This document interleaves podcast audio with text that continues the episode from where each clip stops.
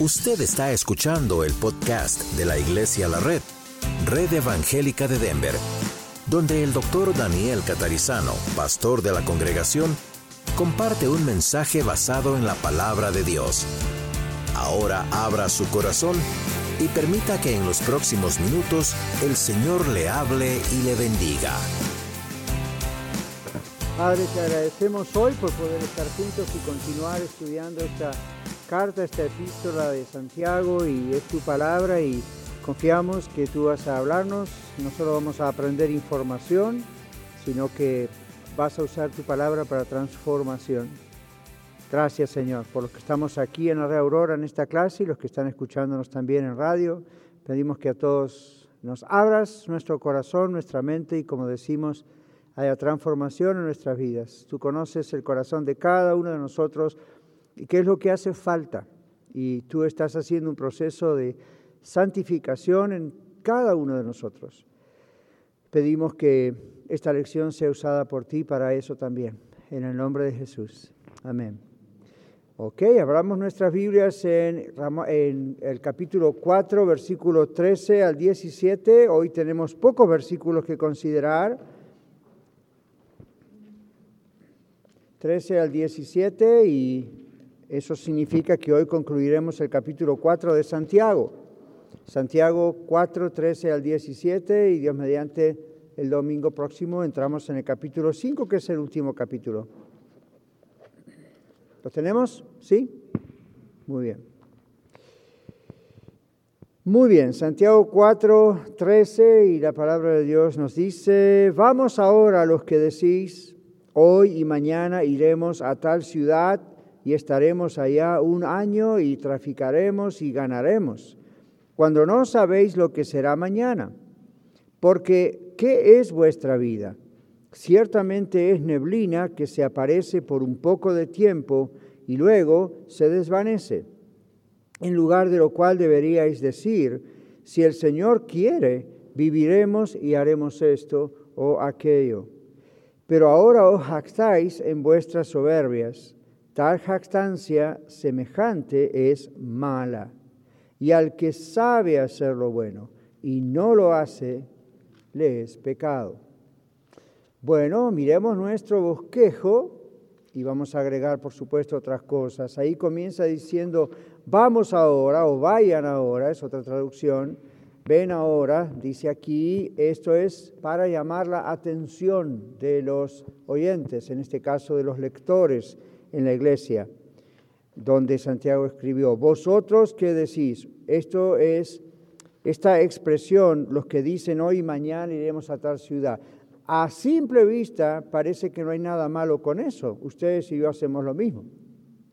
Decimos mañana, si Dios quiere, vamos a trabajar. Mañana vamos a tal ciudad. Mañana vamos a vender o comprar. Pero, ¿cuál es el problema? Eso es algo normal. Entonces vamos a primero mirar que el asunto está en el contexto, porque en el capítulo 4 se viene hablando de la amistad con el mundo y si lo estudiamos bien y lo volvieron a repasar, vemos que hay una línea central allí de pensamiento en todo el capítulo que tiene mucho que ver con esta parte que es la conclusión del capítulo.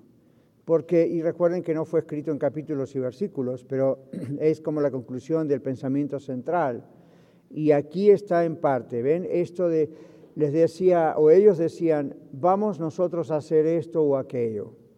¿Qué problema hay con eso? ¿Qué problema hay con decir, hoy y mañana iremos a tal ciudad y así, así continuaremos tanto tiempo allí? El problema es la presunción.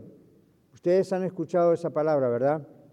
Presumir. Ahora, a veces en español para nosotros yo he escuchado que algunos usan la palabra presumir como para decir, ah, la persona esa presume como, que es arrogante, ¿verdad? O orgullosa o se cree mucho.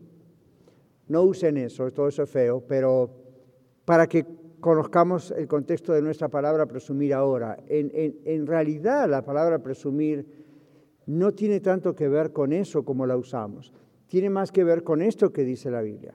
Es como una excesiva confianza en uno mismo de que va a poder hacer algo fuera de la voluntad de Dios o sin contar con lo que Dios quiere.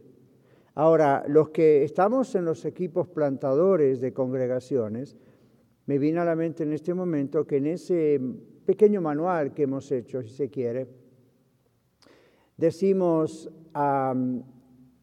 no podemos, en otras palabras, presumir nunca acerca de vamos a hacer esto, vamos a hacer lo otro, a menos que esté en la voluntad de Dios.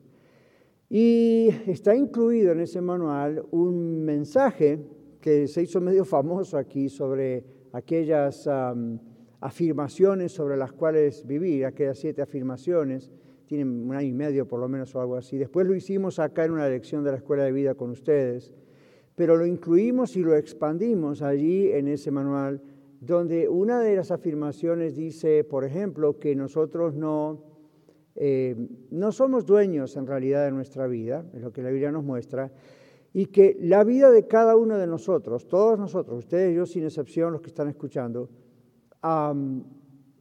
está en el plan de Dios. Y nuestra vida, aparte de que, como dice Efesios capítulo 1 y 2, somos para alabanza de la gloria de Dios, para eso nos ha creado Dios, tenemos que caminar en el propósito que Dios tiene en el mundo y nuestra familia, nosotros, aunque no nos demos cuenta muchas veces, entramos en ese plan de Dios, nos movemos en ese plan que Dios tiene y lo mejor que podemos hacer es pedirle a Dios que nos muestre cuál es nuestra parte en ese plan.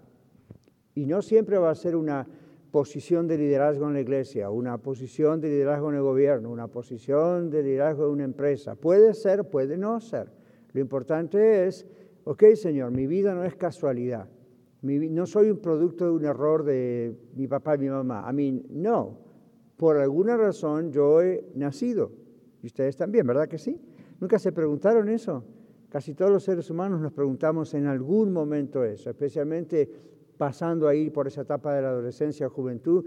Seguramente se nos ha cruzado por la cabeza, ¿para qué estoy? ¿Quién soy? ¿Qué, qué sentido tiene mi vida? Y muchísimas personas, familiares, amigos, compañeros de todos nosotros, tienen esa pregunta. No siempre la formulan de esa manera, pero se hacen la pregunta. Y la manera en que podemos descubrir que se hacen la pregunta es por las cosas que hacen, actitudes que hacen. ¿Ven? Se emborrachan o no se emborrachan, y se, eh, se, drogan o no se drogan, andan jugando con el sexo por todos lados o no. A mí, ¿qué, ¿Qué están buscando? ¿Qué está pasando? ¿Por qué hay un vacío adentro? ¿Por qué no hay totalmente una satisfacción y gozo en la vida? ¿Qué está pasando? Entonces uno dice, primera cosa, falta el Señor en esa vida. Eso es lo que está pasando. Por eso anda buscando en otros lugares. Número dos, aun cuando dice, oh, yo creo en Cristo, he hecho una decisión por Cristo, si no ha sido eso genuino, se nota allí, en la continua búsqueda de otras cosas. Esa podría ser, en algunos casos, en muchos casos tal vez, una prueba de la que la persona aún no es salva. Por eso sigue buscando. Cree, cree intelectualmente, alaba al Señor, pero todavía no es salva, porque cuando una persona es salva, ustedes díganme, pero esa es mi experiencia por lo menos, yo sé que es la de muchos más, cuando una persona es salva, una de las cosas que la caracteriza desde la salvación es que uno deja de buscar significado en otras cosas y en uno mismo o en otras personas. Disfruta las cosas buenas que Dios nos da, la familia, el trabajo, el estudio, pero ya no, no tratamos de buscar significado, eh, importancia o sentido a nuestra vida en nada de eso, no necesitamos nada de eso para que nuestra vida tenga sentido desde el momento que realmente tenemos al Señor. ¿Lo vieron? Ahora, cuando después por ahí nos enfriamos, nos apartamos, enseguida comenzamos a buscar por otros lados. O sea que dos categorías diferentes de personas. Unos están en esa búsqueda porque nunca realmente tuvieron un encuentro con Cristo. Tal vez sí con la religión, ¿verdad? Y conocen, tienen información, se bautizaron, todo está bien, pero siguen en la búsqueda, nunca hay gozo, nunca, ah, no, no termina de haber satisfacción dentro de uno. Lo otro es sí personas que son salvos, pero de pronto se van enfriando, dejan de asistir a la iglesia, dejan de leer la Biblia, dejan de orar, entonces se van enfriando. No quiere decir que van a perder su salvación, pero se empieza a perder ese gozo de la intimidad con el Señor, se empieza, lo notaron, a todos nos ha pasado una medida, en otra, uno, ¿qué me está pasando? Ya no, ¿por qué no siento lo que sentía? El Señor le dice a una de las iglesias en Apocalipsis que se habían olvidado del primer amor. Entonces no le dice, el primer amor tiene que tener toda esa sensación maravillosa desde, que tuvieron al principio, porque uno va madurando y ya es más que una sensación. Pero eh, no está mal uno decir, tengo que recuperar esa alegría, ese gozo de estar con el Señor, entonces uno no busca en otras cosas.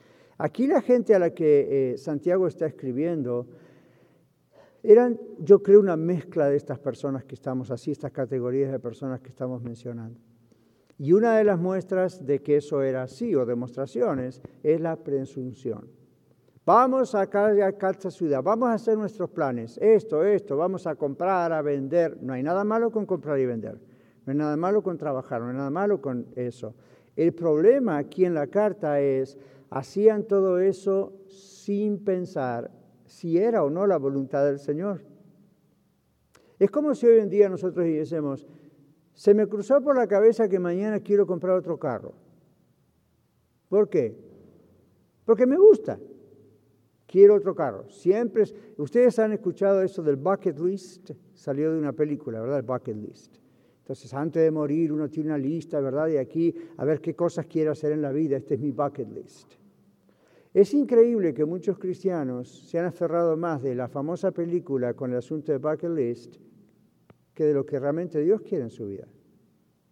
¿Qué tal si usted dice, yo mañana quiero comprar X carro o X casa o ir a tal ciudad porque está en mi bucket list? Ahora, yo también tengo deseos, si el Señor me permite más vida, de decir, me gustaría ir a tal lugar o tener tal cosa o hacer la otra. Pero Santiago, si ustedes leyeron bien conmigo lo que leímos, dice nuestra vida es una neblina. Nadie sabe. Entonces no está mal decir el día de mañana yo quiero una casa más grande o una casa más pequeña, algunos están reduciendo, ¿verdad? O decir quiero tal carro o quiero tal cosa, quiero... No, hay, no hay pecado en eso siempre y cuando uno recuerde que eso depende de si es la voluntad de Dios. Esta gente a quien Santiago le escribía no estaban contando con la voluntad de Dios. Ese es el problema. Cuando uno no cuenta con la voluntad de Dios, está presumiendo de que tiene todo bajo control. Mire su bosquejo. Dice, vamos a ir a tal ciudad, literalmente, ahí hay en el bosquejo suyo, aquí en Aurora, eh, traducciones un poquito más cercanas del griego, pero es lo mismo. Esta ciudad aquí, continuar allí un año, pasar un año, implica que cuando este año termine tiene la intención de establecer planes para los próximos años. No hay nada malo con establecer planes. La actitud de ellos era el problema, o la actitud nuestra es el problema. Cuando decimos en español si Dios quiere, no debemos decirlo como una cábala o como algo de místico. De verdad debemos decir si Dios quiere. Esta es la idea, este es el plan si Dios quiere. Ahora, paremos ahí, yo les hago una pregunta. ¿Podría haber alguna ocasión donde usted dice, yo ya sé que Dios quiere esto?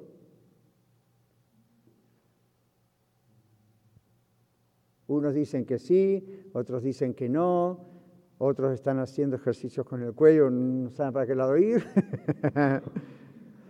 Cuando el Señor nos muestra algo es la voluntad de Él y, está confirmado y hemos orado y el Señor dice, ya, esto es lo que quiero para ti, ya tenemos la voluntad de Dios manifestada. Por ejemplo, en Iglesia de la Rey nosotros sabemos que una de las mayores cosas que tenemos como misión es abrir nuevas congregaciones. Entonces ahí no estamos diciendo, si es la voluntad del Señor, vamos a abrir una congregación. Lo que estamos diciendo es, porque ya sabemos que es la voluntad del Señor, lo que decimos es, si es la voluntad del Señor, vamos a abrir en tal lugar, o estamos planeando tal lugar, o estamos escogiendo en oración estas otras cuatro o cinco, pero Dios puede cambiar eso. ¿Ok? Entonces, ¿ven la diferencia? Una cosa ya sabemos que es segura, la otra, porque ya fue revelada, la otra cosa es ¿Cómo exactamente hacer eso? No sabemos. ¿Ven el detalle? Uno puede decir, bueno, ya, ya entiendo que el Señor quiere que compre una casa en tal lugar. No sé cómo lo voy a hacer, eso es lo que estoy averiguando. No sé cuándo lo voy a hacer, eso es lo que estoy averiguando. ¿Ven? Y a veces esa es la parte más difícil que la otra. Porque en ocasiones uno dice, pero yo, yo, ya, yo ya sé, ya el Señor me lo mostró, voy a comprar una casa. Entonces se apura, se apura y dice, yo ya el Señor me dijo eso, entonces voy saco un crédito que después no puedo pagar. Esa no es la voluntad de Dios. Si voy a sacar un crédito, tengo que saber que lo puedo pagar. No, pero por fe lo voy a pagar. Vaya a decirle eso a un mortgage o a un banco. Dice, Señor, usted no tiene la capacidad, señora, ustedes dos no tienen, you know, no, no, pueden, con lo que ustedes dos ganan, no, no, no, no van a poder. Y usted le dice al banco, pero por fe la queremos comprar. El banco no le va a dar el préstamo. Los bancos no dan préstamos por fe. Miran números. Así es el mundo. ¿Ven? Entonces, si Dios dice, sí, está en mi voluntad que compres una casa en tal lugar, es por fe que vamos a empezar el proceso, pero ahí es donde le decimos, Señor, sabes que no puedo. ¿O cuándo va a ocurrir esto? Y entonces Dios empieza a abrir camino. Si es lo que realmente quiere hacer, Él comienza a abrir camino. Y abre camino por un lado y cierra camino por el otro. Y luego está la otra crisis, el tiempo. Uno se entusiasma y dice, lo quiero, ya Dios dijo que sí, ahorita ya está. Dios puede decirle a usted, esto es lo que quiero que hagas, hijo o hija, y hacerle esperar casi toda su vida a veces para que algo ocurra. O hacerle esperar cierta cantidad de tiempo, cierta cantidad de años, o algo puede ocurrir rápidamente. Entonces, ¿cuál es la clave acá? No presunción, que era lo que pasaba con esta gente en, eh, en Santiago escribe. Ellos la tenían hecha como en su mente, ¿verdad? No, esto es lo que vamos a hacer, vamos a comerciar, vamos a comprar, vamos a vender, vamos a papá. Papá, yo estaba leyendo al estudiar la lección que una de las cosas que ellos hacían en esa época era vender llamas. Esos animalitos graciosos llamas, ¿no? Que ahora que estamos con el rancho del rey lo vemos seguido porque ahí hay varios, ahí cerca, ¿verdad? Y, son preciosos. Y aquí en Colorado se comercia mucho, ustedes saben, con el tema de las llamas, ¿no es cierto? Entonces, eso era parte de lo que ellos hacían. No estaba mal, es una cosa honrosa, está bien, estaban trabajando. Pero captaron, el problema era no estaban contando con saber si era la voluntad de Dios en sus vidas que hicieran esas transacciones y fueran esos lugares, estuvieran en esos lugares, si realmente era lo que Dios quería para ellos y si realmente era para ellos o para algunos de ellos, si era el momento de hacerlo o no. ¿Ven? Entonces, ven cómo trabaja, Santiago está enseñándoles cómo trabaja la voluntad de Dios. Ana tiene un comentario. ¿Quién tiene el micrófono en la mano? Rapidito, por favor, Roberto. Aquí está Ana. Ahí vamos. Ah, me hacía pensar, pastor, que a veces conociendo la voluntad del Señor en ese momento de espera y, y más en estos tiempos es cuando entramos en ansiedad. Ya. Porque queremos todo rápido y, y queremos eh, hacer las cosas ya y meter nuestras manos cuando Dios no nos está abriendo puertas, pero yo las quiero forzar. Y entramos en ansiedad y nos equivocamos. Hasta que el Señor de alguna u otra forma nos pone un alto. En mi experiencia, gracias Ana, en mi experiencia como persona, ni, ni, ni siquiera la experiencia pastoral o, la experiencia clínica, como persona, como individuo, si yo pienso en los errores que he cometido en mi vida, que fueron muchos, algunos pequeños, otros muy grandes, todos tuvieron que ver con lo que Ana dijo. La ansiedad. En otros casos no, en otros casos realmente todos es un poco injusto decir, otros mm, fueron cosas un poquito fuera de control, pero al mismo tiempo de no esperar en el Señor a ver, aclárame qué está pasando y actuar con nerviosismo y actuar con que todo el mundo lo está haciendo, lo tengo que hacer. Eh, no, wait, okay, pause, respire, como nos enseñan, ¿verdad? Cuando nos enseñan a hablar, a predicar o a cantar, la clave no está en la garganta, está en el diafragma, okay? está en lo, cómo manejamos la voz, cómo manejamos. Entonces, uno dice, ¿cómo puede hacer? Bueno, uno aprende esa mecánica. En la vida espiritual, entre comillas, uno aprende esa mecánica. Uno dice, algo puede ser definidamente la voluntad de Dios, o puedo yo creer que es la voluntad de Dios. Y me apuro. La otra que les agrego es los profetas. Hay gente que dice, bueno, yo tengo un don de profecía y viene a mí y me dice, y me ha pasado con los dedos de una mano contados, pero me ha ocurrido en tantos años de ministerio, personas que por ahí han venido y me dicen, Dios le dice esto, esto es una profecía, así, así. Si yo les hubiese hecho caso, estarían muertos. Sin exagerar, porque en algunos casos le dieron en la tecla, como diciendo, hmm", y fue una confirmación de algo que ya el Señor estaba diciendo, no fue una novedad. No necesitamos que venga un profeta a decirnos lo que Dios dice cuando tenemos la Biblia que dice lo que Dios dice. Pero este, porque en el Antiguo Testamento un profeta era para eso, no había Biblia escrita, no había nada todavía, estaba en el proceso de esa revelación de Dios, de la revelación de Dios. Hoy en día no, ya está, está cerrada la revelación de Dios. Entonces, los profetas que había en el Nuevo Testamento, y se mencionan contados también con los dedos de una mano, unos pocos, más que nada estaban eh, confirmando, exhortando, y eso es lo que la Biblia dice. Y la palabra profeta, profecía, también tiene que ver, tiene el mismo origen en griego de la palabra predicador o maestro, alguien que está diciendo cosas de parte del Señor. Entonces, es lamentable que tantos cristianos a veces se guíen más por lo que fulano o sultano dicen en televisión o en radio o en sus propias congregaciones que lo que dice la Biblia. Dios ha escrito la Biblia para que cada uno de nosotros podamos comprender lo que personalmente Dios nos está diciendo. ¿Ven ustedes, vienen acá las lecciones o vamos ahora al servicio? ¿Y, qué pasa? El Espíritu Santo personaliza en gran parte el mensaje que usted y yo escuchamos o predicamos, lo personaliza. ¿Ven? Recién acabamos de orar diciendo, Señor, tú conoces cada corazón, el mío, el de todos nosotros, ¿verdad? Oramos eso, Señor, tú dale forma, en otras palabras, a lo que tú sabes que nuestro corazón necesita, nuestra vida, nuestra alma necesita. Y después también hay mensajes y, esos mismos mensajes también tienen que ver con toda la congregación como familia. Por eso en Hebreos dice, el libro de Hebreos no dejen de congregarse. Esas otras razones, que hay cosas que Dios habla a la congregación. Si usted no está, se lo perdió. Y usted es parte de la congregación, entonces no se lo puede perder y así estamos. Entonces, Presunción es el gran, gran problema de todos este, estos versículos que hemos leído.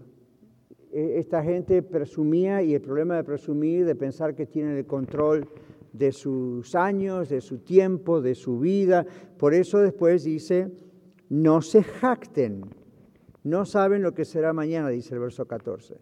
La palabra jactancia por aquí y más adelante cuando dice tal jactancia es mala, es la palabra regocijarse pero de la manera negativa. Y uno dice, ¿cómo puede haber una forma negativa de regocijo? Claro que sí. Yo les, les digo brevemente, para hacerlo más rápido. ¿Es cierto que hay una risa burlona? ¿Existe algo así como una risa burlona? Qué horrible, ¿verdad? Es horrible.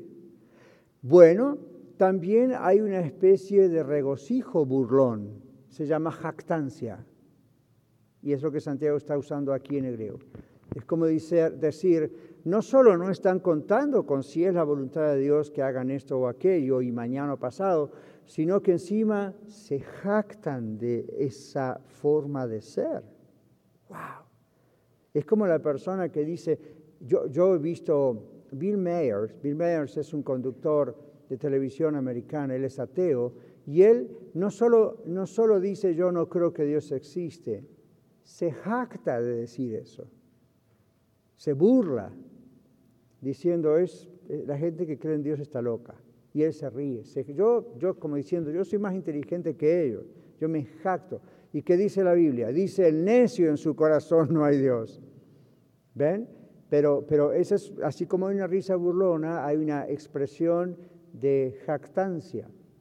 Y esto es lo que estaba pasando con estas personas. No solo no contaban con la voluntad de Dios, y tomaban sus decisiones sin contar con Dios, además se jactaban de eso. Seguimos en el bosquejo. Señor les dice, ustedes no saben lo que será mañana. La, vida de ustedes es envanecente, es una palabra muy vieja, es la idea de se evapora, es como un vapor, es lo que dice aquí Santiago. Ustedes son transitorios, ven el bosquejo, hoy están aquí, mañana desaparecen. Así como, como vino, así se va. No se puede tomar decisiones como si el tiempo y las circunstancias estuvieran bajo nuestro control. Esta es otra razón. No podemos jactarnos diciendo voy a hacer esto y lo otro el año que viene. ¿Y cómo sabemos si vamos a vivir dentro de un minuto? Mucho menos el año que viene. Ahora, otra vez no significa que no se pueda hacer planes, que no se deben hacer planes. Sí se deben hacer. Pero la jactancia de asegurar que todo va a estar bien, ese es el problema. Más vale, dice el Señor, aquí a través de Santiago debemos decir si el Señor quiere. Entendiendo cuando decimos si Dios quiere, ¿no? Si el Señor quiere. En el verso 15 dice que literalmente, en griego dice, en lugar de tu dicho debería de ser, viviremos y haremos esto si el Señor quiere. Ven aquí dice, el jactancioso habló como si la vida y la acción en particular, lo que iba a hacer, estuvieran en su poder, mientras que tanto su vida como sus acciones dependen completamente de quién. Entonces, el verso 16, porque después vamos a ver cómo resolvemos esto, qué hacemos, ¿no? El verso 16 dice, vamos ahora, ¿verdad? Ustedes que se jactan en vuestras soberbias, entre paréntesis les puse ahí, te alegras en tus alardes, esto sabemos lo que es hacer alarde, ¿verdad? Te jactas de tus presunciones arrogantes de que el futuro es seguro para ti. Dice, tal jactancia es mala, tal regocijo, ¿ven? Es malo. Aquí se establece el principio general. El conocimiento sin práctica se imputa a un hombre como un pecado presuntuoso. Estamos siguiendo un comentarista aquí. Nada daña más el alma que las impresiones impresiones desperdiciadas. Los sentimientos se agotan y se evaporan si no se encarnan en la práctica. Entonces, eso es una explicación para decir la jactancia es mala. Y luego dice, ¿cuál es la solución? ¿Qué es lo que deberíamos hacer? Dice, deberíamos decir, o literalmente dice en lugar de tu dicho, este versículo sigue el pensamiento de los versículos 13 y 14 que acabamos de hablar recién en la introducción. ¿Qué es lo que deberíamos decir ustedes y yo a partir de ahora, en la red y todos los que están escuchando? Si el Señor quiere. Ahora usted dice, pastor, esto ya lo decimos todo el, tiempo usted mismo, si Dios quiere. Ya, quizá esta lección es para hacernos dar cuenta por qué decimos eso y que cuando lo decimos lo digamos de verdad, no como algo que, bueno, estamos tan acostumbrados a decir si, Dios quiere, que ya mm, queda agregado, ¿verdad? A veces yo digo si Dios quiere o si el Señor no viene antes. Y de pronto usted puede pensar, sí, pero la Biblia dice que no va a venir antes de que primero venga el anticristo y nos metemos en todo como, como si la escatología fuera exactamente un, una cosa como escrita en piedra en el sentido de es exactamente así. Bueno, Pablo le dice a una de sus iglesias, no se engañen porque muchos estaban dejando de trabajar, estaban dejando de hacer su vida normal porque pensaban, ahorita enseguida viene el Señor de nuevo. Pablo les escribe y les dice, no, miren, primero va a venir el hombre de perdición, primero va a pasar esto, va a haber la apostasía. Mi teoría y la de muchísimos teólogos es esta. Todo lo que falta por venir puede pasar casi inmediatamente, casi automáticamente, súper rápido. Una prueba, COVID. Nunca se hablaba de una bacteria como COVID, aunque ya existía en los laboratorios. De pronto apareció, en cuestión de meses, miren el estrago que hizo. Así como, como algo que se piensa que va a tardar mucho puede aparecer de golpe y hacer un efecto increíble, todas las cosas que pudieran faltar, y faltan algunas, para la segunda venida, mis hermanos, pueden ocurrir rápidamente, mucho más aceleradamente de lo que se esperaba. Ayer mi esposa me leyó una noticia de algo que pasó en Tucumán. Tucumán es una provincia o estado en la República Argentina y un ex compañero de seminario nos mandó una noticia que salió allá. Tomaron esa provincia o estado en particular para hacer una prueba. Escuche esto con el tema del COVID, organizaron lo que se llama algo así como pase de salud. Entonces, están obligando a todos los que viven en esa provincia, se le dice allá como en Canadá, pero es un estado, solo que no es independiente como acá, ¿verdad? Bueno, están obligando a todos a que se vacunen. Y al vacunarse tienen que tener un pase que se llama de salud. Si no tienen pase de salud, ni siquiera pueden ir a Walmart a comprarlas el mandado. Por supuesto, la población se está levantando en contra de eso, porque es anticonstitucional. Eso es algo que es la elección de uno. Cuando el año pasado comenzó el tema de la vacuna y todo eso, me llamaban a la radio, mandaban textos y preguntaban, y yo les dije, eso es una decisión personal delante de Dios y la Constitución de los Estados Unidos no obliga a uno a tomar esa decisión. Lamentablemente este gobierno lo que está haciendo es tratando de imponer eso. Y no es porque simplemente es razones de salud, no queremos que haya más contagios, porque ahorita mismo hay mucha gente en los hospitales que se ha dado la vacuna y sin embargo tiene COVID.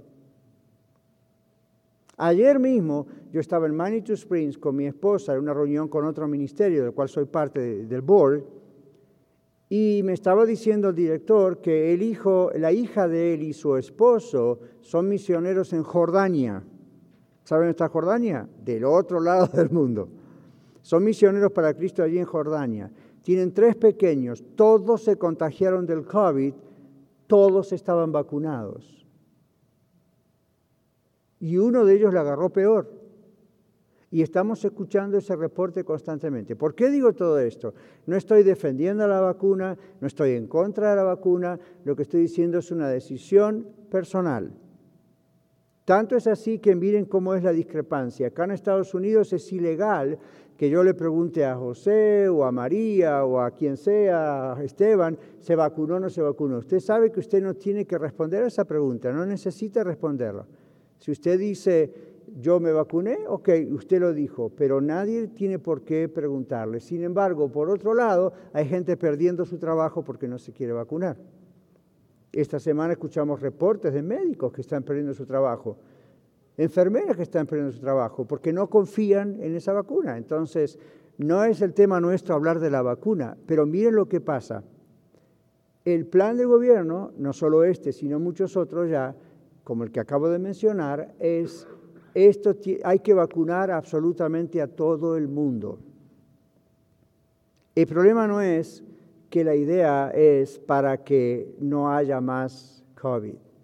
Es una manera de comenzar a controlar a la humanidad. Ese es el punto. Observen Tucumán. Y ya se está hablando de otros lugares que quieren hacer exactamente lo mismo. Entonces uno dice, esa es la marca del 666. Personalmente creo que no. ¿Por qué? Porque la Biblia dice que eso va a ocurrir cuando ya esté gobernando el anticristo. Pero todas estas cosas son un anticipo para hacernos saber qué tan rápidamente los gobiernos pueden tener dominio de la mañana a la noche. ¿Me siguen? Entonces, ese es el punto. Ese es el punto donde uno tiene que decir, bueno, yo no sé si mañana voy a vivir o no voy a vivir o qué voy a hacer. Mientras tanto, delante del Señor tengo que saber qué es lo que Dios quiere para mi vida. Entonces, si usted me dice, pastor, ¿me pongo o no me pongo la vacuna? Yo no soy quien para ordenarle a usted que no se la ponga, ni para decirle que se la ponga. Hable con Dios y haga lo que usted siente delante del Señor. Investigue, no lo haga por emociones y sentimientos, investigue pros, contras. Y si, como dice Pablo cuando el asunto de la carne a los ídolos, si usted dice, yo delante del Señor siento que tengo que poner la vacuna, vaya y póngasela. Y usted, dice, yo siento delante del Señor que no por alguna razón no tengo confianza, no, no lo haga. Pero ni el gobierno, ni la iglesia, ni el pastor, ni nadie le puede usted decir lo que usted debe hacer. Le podemos sugerir, le podemos decir pros o contras, pero usted y yo somos los que tomamos esa decisión. ¿Por qué traigo esto con relación a Santiago? En aquella época, en la actuación de esta gente, la forma que ellos actuaban, probablemente se jactarían de decir, en otras palabras, yo hago con mi vida, mi cuerpo, mi salud lo que yo quiero. ¿De verdad? No. ¿Ven? Es que es lo que el Señor quiere. ¿Captaron el punto? Es una jactancia decir, esto es lo que hay que hacer y no saber si es lo que el Señor quiere. Ahí está el gran punto. ¿Es esto lo que el Señor quiere o no? ¿Ven? Creo que no solo los hispanos, los seres humanos, tenemos esa tendencia de cuando tomamos una decisión, la imponemos sobre los demás. ¿Captaron eso?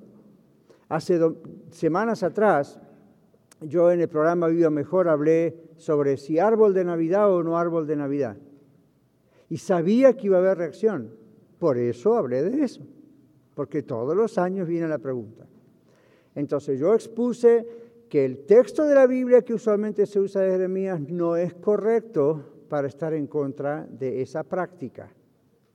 Si quieren usar la Biblia, tienen que usar algún otro texto. Pero ese texto, porque fueron a cortar árboles al bosque, mm, no es argumento fuerte bíblicamente, exegéticamente. Y luego mencioné, hay que tener cuidado con las ah, tradiciones que hemos recibido de que es pagano o las que dicen que no son paganas. Entonces lo que hice fue, aprendamos, querida audiencia, a poner todo sobre la mesa y estudiar cada cosa. La mayoría de las personas dicen, el árbol de Navidad es pagano, y cuando yo les pregunto, ¿quién le dijo a usted eso? ¿Cómo sabe usted eso? Es alguien me lo dijo, alguien lo predicó, de algún lugar lo saqué, pero no lo... Vaya a decirle eso a un juez, vaya a decirle eso a un profesor de universidad y pierde el curso. Cada vez que yo estuve estudiando y tenía que presentar una tesis o una monografía o algo, yo no podía poner, esto me lo dijo José, por eso yo lo creo, o es lo que yo siento, o lo escuché en Facebook, en esa época no había Facebook, pero había otras cosas, ¿no? Revistas y libros. No, directamente, pa, afuera con esto, Cruz tiene que hacer todo de nuevo. Perdió el curso. ¿Por qué? Usted tiene que saber cómo apoyar si la fuente de información que tiene es verdadera o no. Hoy en día la gente hace más caso a lo que escucha o ve en televisión o en Facebook en YouTube sin investigar el origen de dónde sacaron esa información y entonces se ponen en jueces de los demás. Y yo respondí a esa persona en Facebook, de parte de la radio.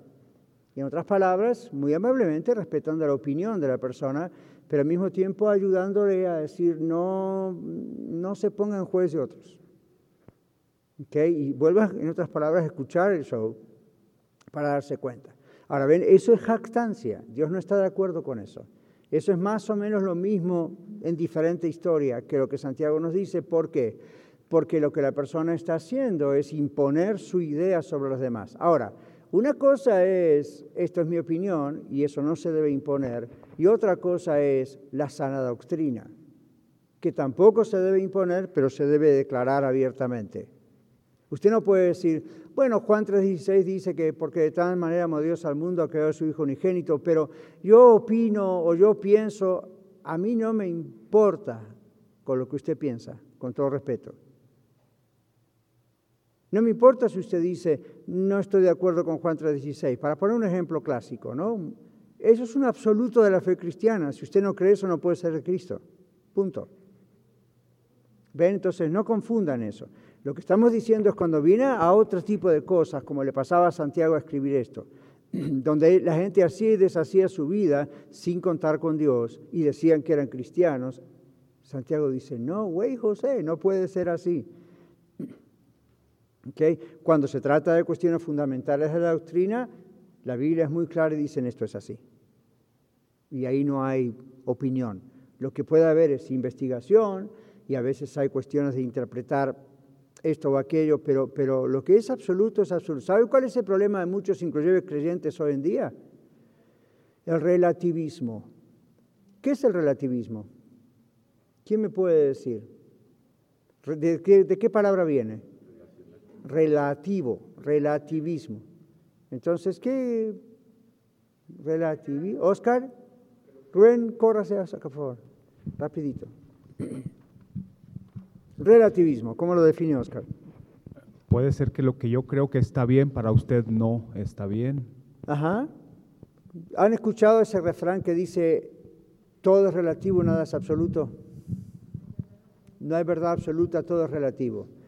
Y así empezó con la teoría de la relatividad, pero empezó con la idea de todo relativo. Entonces, aún hay gente creyente, gente de iglesia, que, dice, bueno, quién sabe, así piensa Esteban, yo pienso otra cosa, yo respeto lo que él piensa y respeto lo que yo pienso. Depende en qué.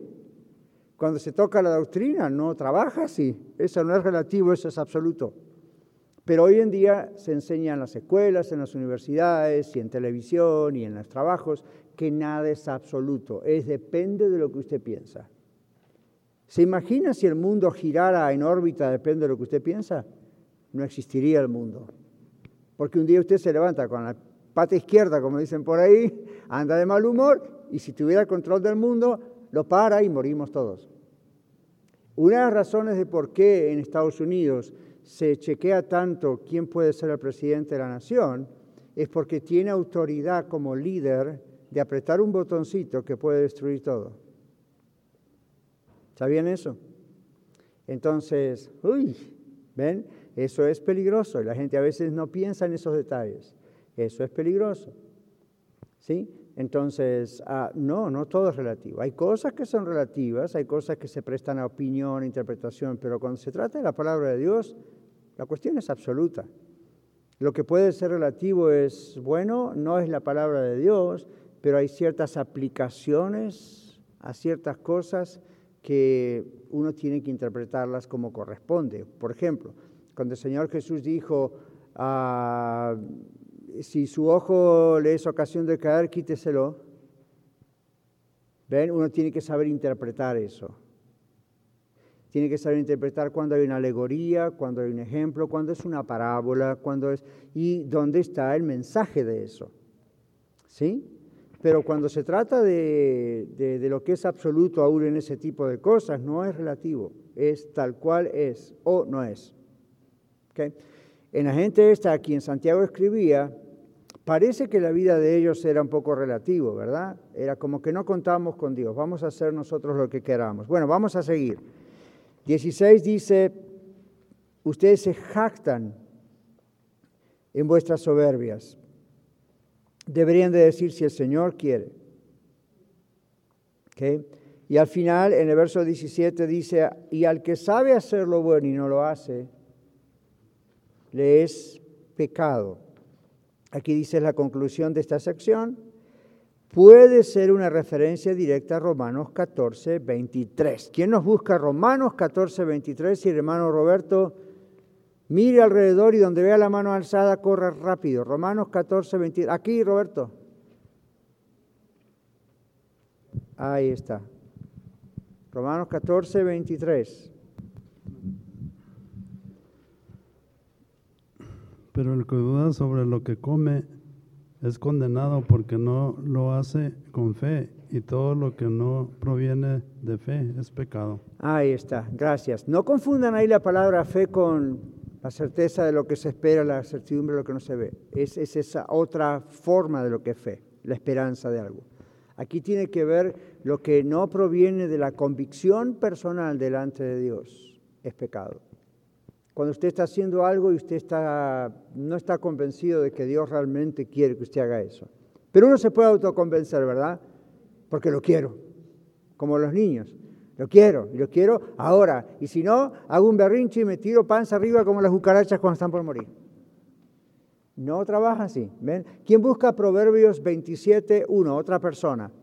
Proverbios 27.1. Necesitamos una dama que lea Proverbios 27.1 porque si no son todas voces masculinas, excepto Ana que habló recién. Proverbios 27, 1.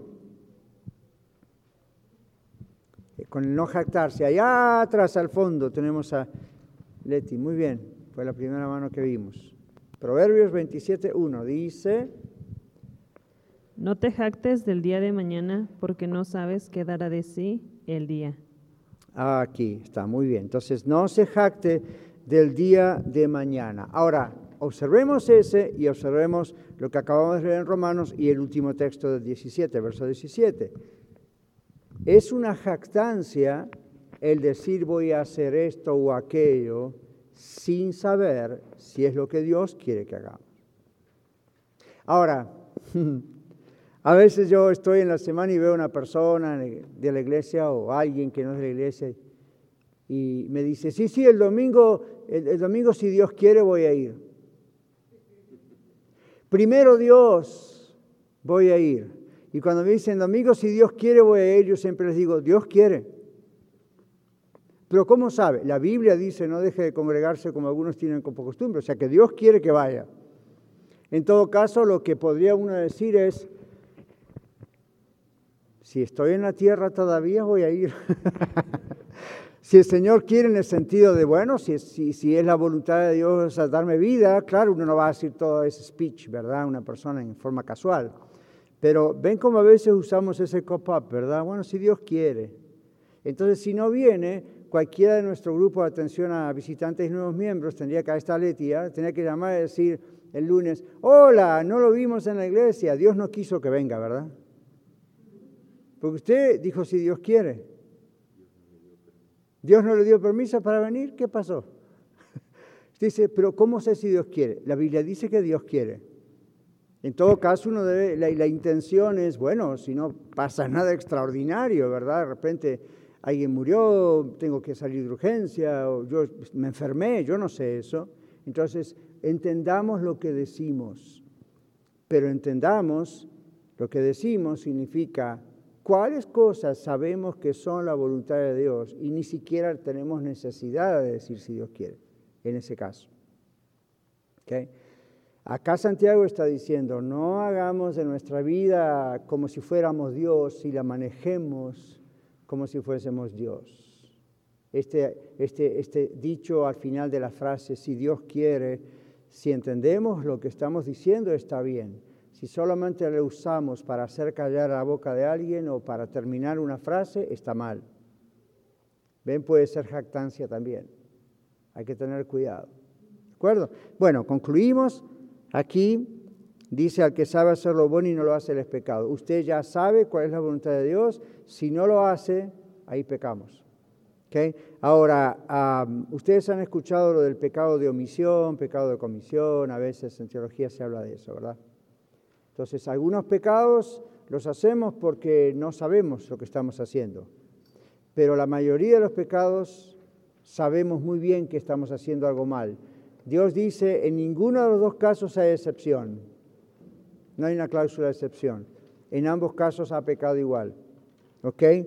Antes de irnos, porque ustedes están empacando aquí las cosas como si están por ir a un viaje, pero yo tengo otro texto que no aparece por ahí, Lucas capítulo 12, versículos 47. Les estoy regalando 10 minutos a ustedes. Uh, Muy bien. ¿Qué dice Lucas 12, 47 en cuanto al pecado que sí, pecado que sabemos y pecado que no sabemos? A ver, ¿qué dice? 12.47, ¿verdad? Yes, ma'am. Aquel siervo que conociendo la voluntad de su Señor no se preparó ni hizo conforme a su voluntad, recibirá muchos azotes. ¿Y qué dice el versículo anterior? Perdón. Vendrá el Señor de aquel siervo en día que éste no espera y a la hora que no sabe, y le castigará duramente y le pondrá con los infieles. Wow, ese texto está diciendo que aquel siervo que no supo recibirá azotes. Y usted dice, ¿qué culpa tiene si no supo? Ahora, vaya usted y pase una luz roja y dígale al policía, no sabía.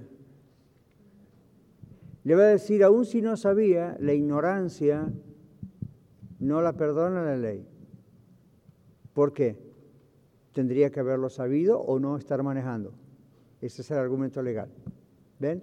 Entonces, en las cortes a veces pasa eso donde, donde el reo, como dicen, dice, es que yo, señor juez, yo no sabía. Y el juez le dice, la ignorancia no es excusa. Usted tendría que haber sabido o no estar en la vía pública, por ejemplo, para manejar. Entonces la Biblia dice, el, el siervo de Dios, la sierva de Dios, que ah, peca por ignorancia, igual no tiene excusa. No puede decir yo no sabía. ¿Okay? No, no es excusa, igual está pecando. Y luego dice, pero aquel que sabiendo no lo hizo, recibirá muchos azotes, o sea, muchos más del otro. ¿Por qué? Por lo que dice este texto. Al que sabe hacer lo bueno y no lo hace, es pecado. Hoy ustedes han recibido esta lección, seguro que sabían mucho de esto porque varios de ustedes son creyentes que estudian la Biblia y conocen ese texto y otros son creyentes de años. Y otros quizás la primera vez que ven esto. En los dos casos es lo mismo. Ahora ya sabemos esto. Si no lo hacemos, el castigo, la disciplina es más grande todavía. Como un papá y una mamá, ¿verdad? Cuando dicen, a un niño, bueno, yo no sabía, ok, esta vez no te voy a, no va a ser un azote en este caso, ¿verdad? Pero, ok, no va a haber una disciplina muy grande porque, ok, quizá no lo sabías. Pero la otra vez que lo hace a sabiendas, ahí es cuando uno dice, wait a minute, momento, yo te dije que esto estaba mal y lo hiciste de todas maneras. Entonces, esa segunda disciplina, ¿es justo que sea más fuerte que la primera o no? Por supuesto que sí, porque ahora hubo alevosía, dicen por ahí en asunto legal. Se hizo a propósito, sabiendo lo que estaba haciendo. ¿Ok? Muy bien, bueno, oramos al comienzo que el Señor abriese nuestro corazón y Él que conoce cada uno de nosotros tocase los puntos que Él tiene que tocar y confiamos en el Señor que así ha sido, ¿verdad? Amén. Gracias Señor, te damos por este tiempo juntos como clase y pido que tú nos ayudes y que todo esto, esta palabra implantada, haga raíz, de fruto y haya caído en buena tierra, aún en nosotros como creyentes, aquí en la Red Aurora y también en nuestros oyentes en radio. Bendícenos, Señor, para que podamos serte fieles y crecer y crecer en ti. En el nombre de Jesús. Amén. Amén. Muchas gracias por escuchar el mensaje de hoy. Si tiene alguna pregunta en cuanto a su relación personal con el Señor Jesucristo o está buscando unirse a la familia de la Iglesia La Red, por favor no duden en contactarse con nosotros.